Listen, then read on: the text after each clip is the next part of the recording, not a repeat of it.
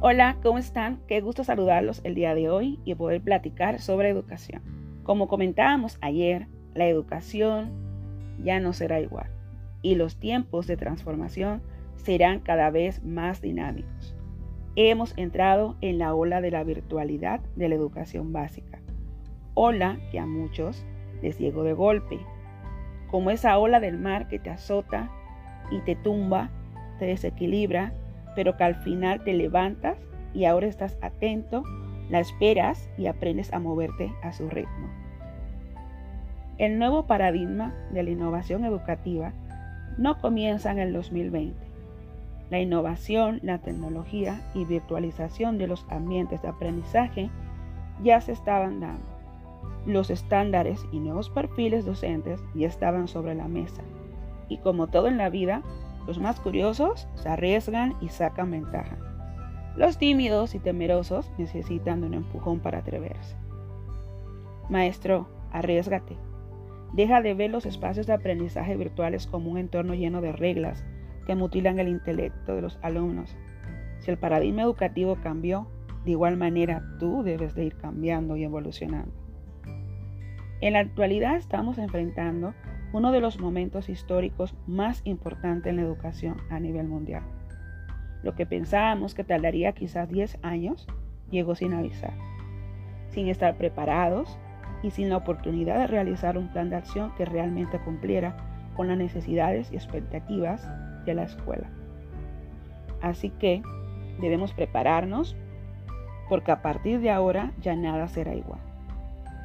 Hoy estamos abriendo la puerta a un nuevo paradigma creativo, innovador y dinámico. Cuando se trabaja en la virtualización de la enseñanza, en la educación inicial y básica, el enfoque es completamente distinto si tomamos en cuenta las edades de los alumnos, la carencia de habilidades digitales de los maestros, alumnos y padres de familia y sobre todo la falta de recursos. Aquí es donde se pregunta al docente, ¿qué hago ¿Cómo lo hago? Lo primero es convertirnos en maestros evolutivos, lo que implica revolucionar la normalidad.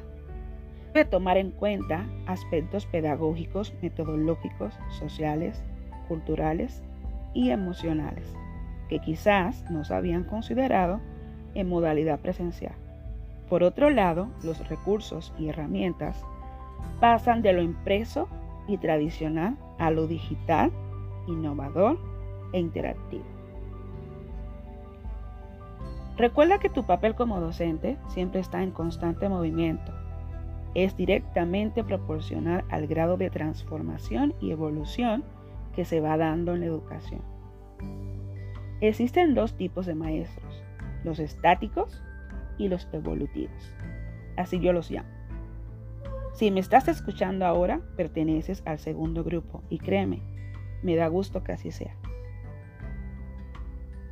Los maestros estáticos son aquellos que tienen el vaso lleno de conocimientos, que entran al salón de clases con los años de experiencia por delante. Tienen mucho dominio de cátedra, son expertos en oratoria, en evaluaciones cuantitativas y con un ego bien alto, el del conocimiento absoluto. Y aunque no lo creas, aún existen docentes con este perfil. ¿Cómo saber cuáles son? Bueno, los que sentencian al alumno que los corrige, los que no permiten que los alumnos verbalicen, compartan sus aprendizajes y saberes. Son maestros expertos en instrucciones largas y complejas. Y su frase preferida es, pon atención porque esto va al examen. Un maestro no debe enseñar para un examen, enseña para toda la vida. Ahora bien, ¿cómo es el maestro evolutivo? Es el maestro como tú. Es el maestro que invierte el tiempo necesario para crear experiencias de aprendizaje en ambientes de confianza, libertad y respeto. Se ocupa del logro de las metas personales de cada uno de sus alumnos. Sabe que su formación y autopreparación no depende de terceros. Es una responsabilidad individual. Se atreve, toma riesgo, tiene miedo pero ese mismo miedo lo engrandece. Es el maestro creativo, actualizado, que colabora con sus alumnos, que establece el diálogo, el que crea la cultura del error como catapulta de mejora. El docente evolutivo nutre su currículum con habilidades digitales. No se limita al consumo, produce. Este maestro sabe que para que un alumno sea protagonista de su proceso de aprendizaje, necesita expectativas claras y oportunidad de cuestionamiento. Es un maestro que narra, retroalimenta y causa un impacto cognitivo, social, emocional y cultural en sus alumnos.